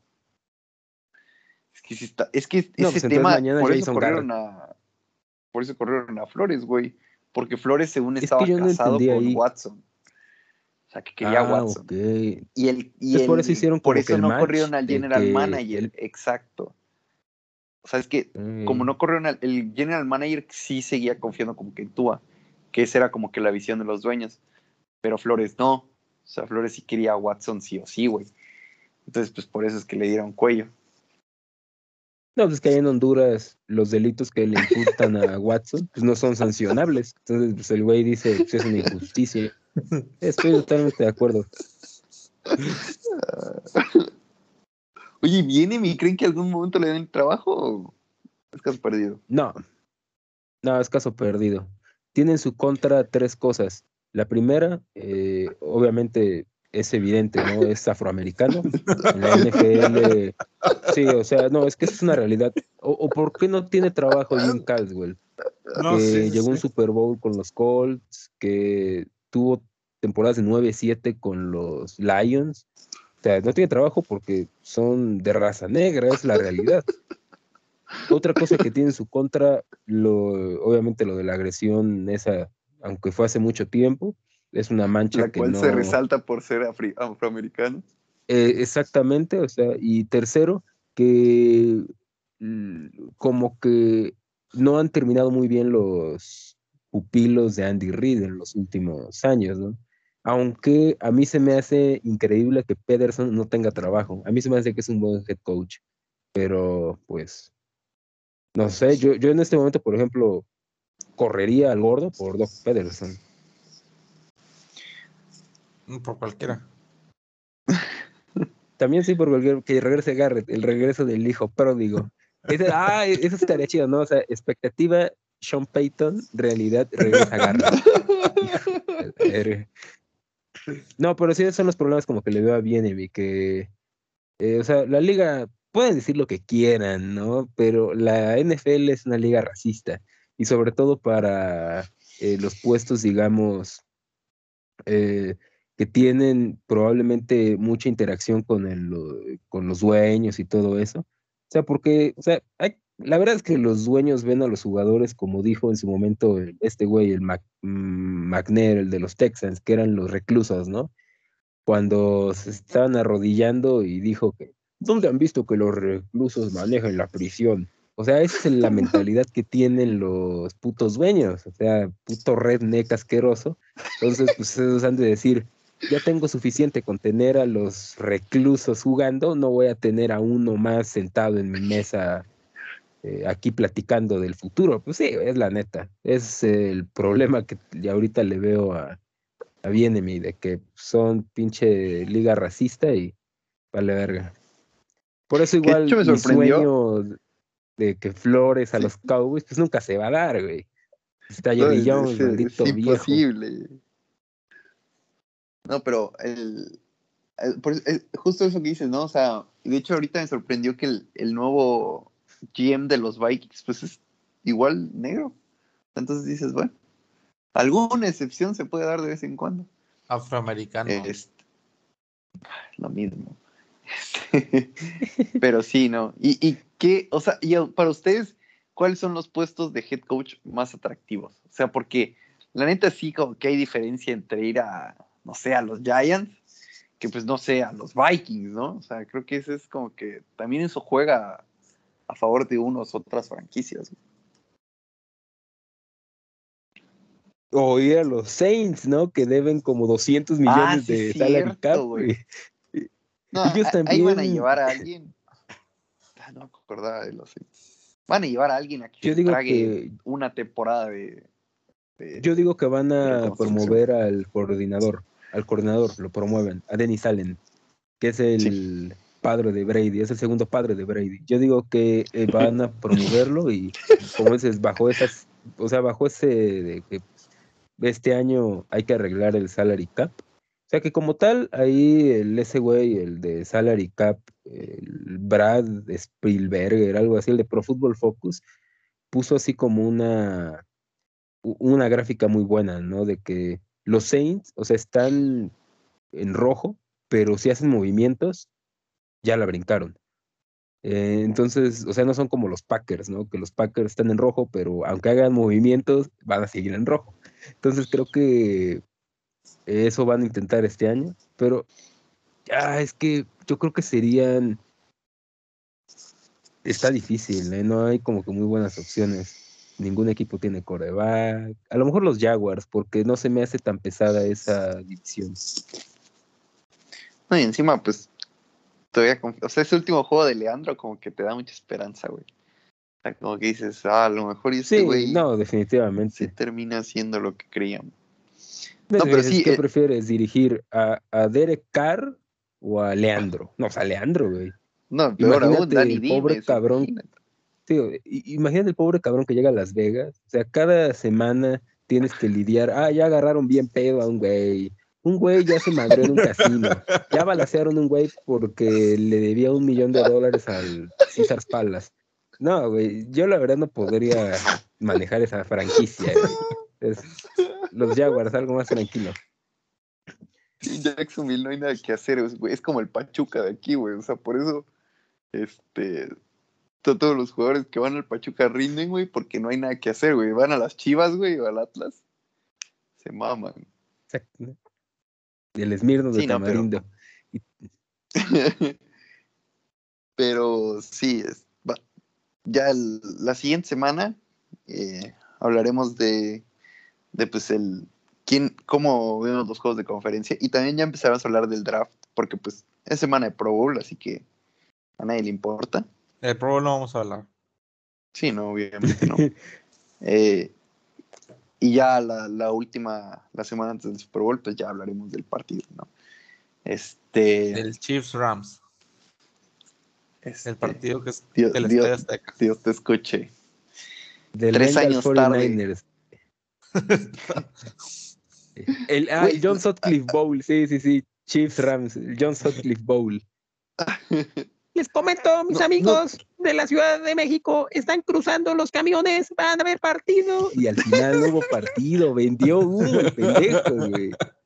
Pero la información era correcta. Exacto. Sí, estaban cruzando los camiones, dieron vuelta de nu pasando la frontera. vamos a la verga, cabrón. Fueron al Hong Kong y se regresaron. Exactamente, sí, y el, y el cobarde bajó el video, fue un cobarde, cobarde, cobarde. Güey, ¿no sienten que ese año de, del Super Bowl de los Rams, como que, o sea, fue de las peores opciones, o sea, tomando en cuenta las finales de conferencia, como que hubiera estado mejor.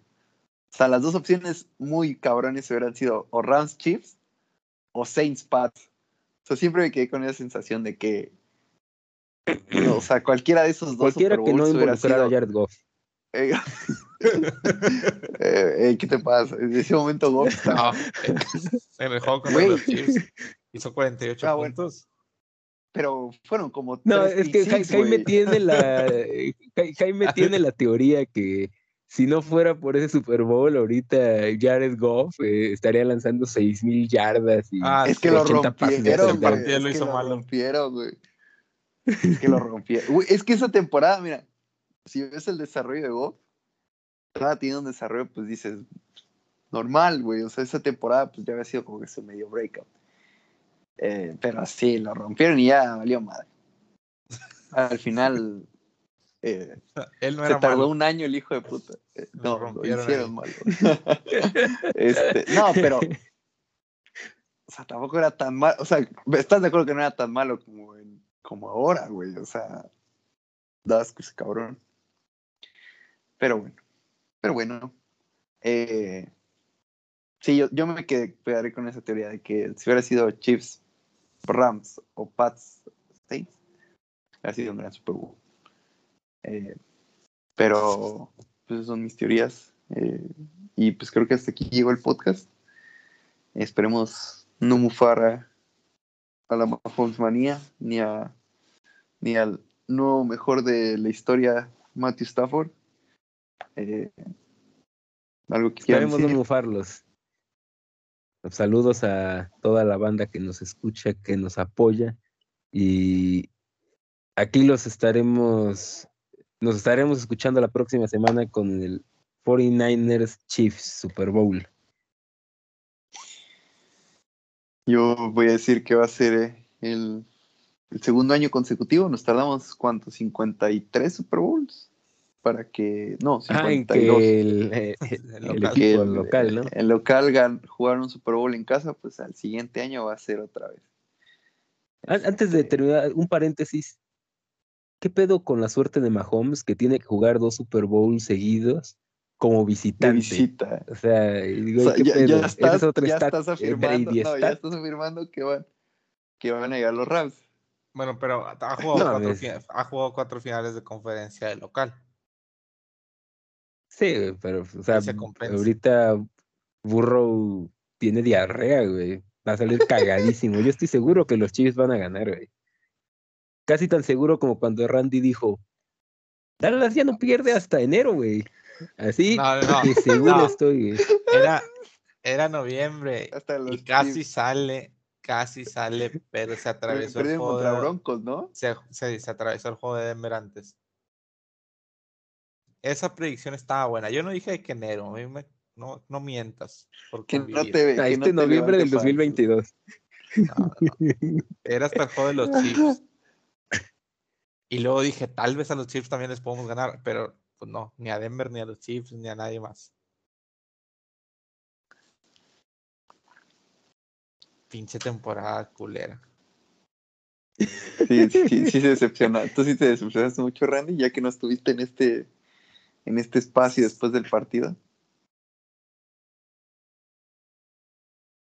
¿Sí o no? Ruso. No va, no va a hablar. Este, bueno, pues ya, ya nos despedimos. Buenas noches a todos. Este, Gracias por. Hasta luego, amigos.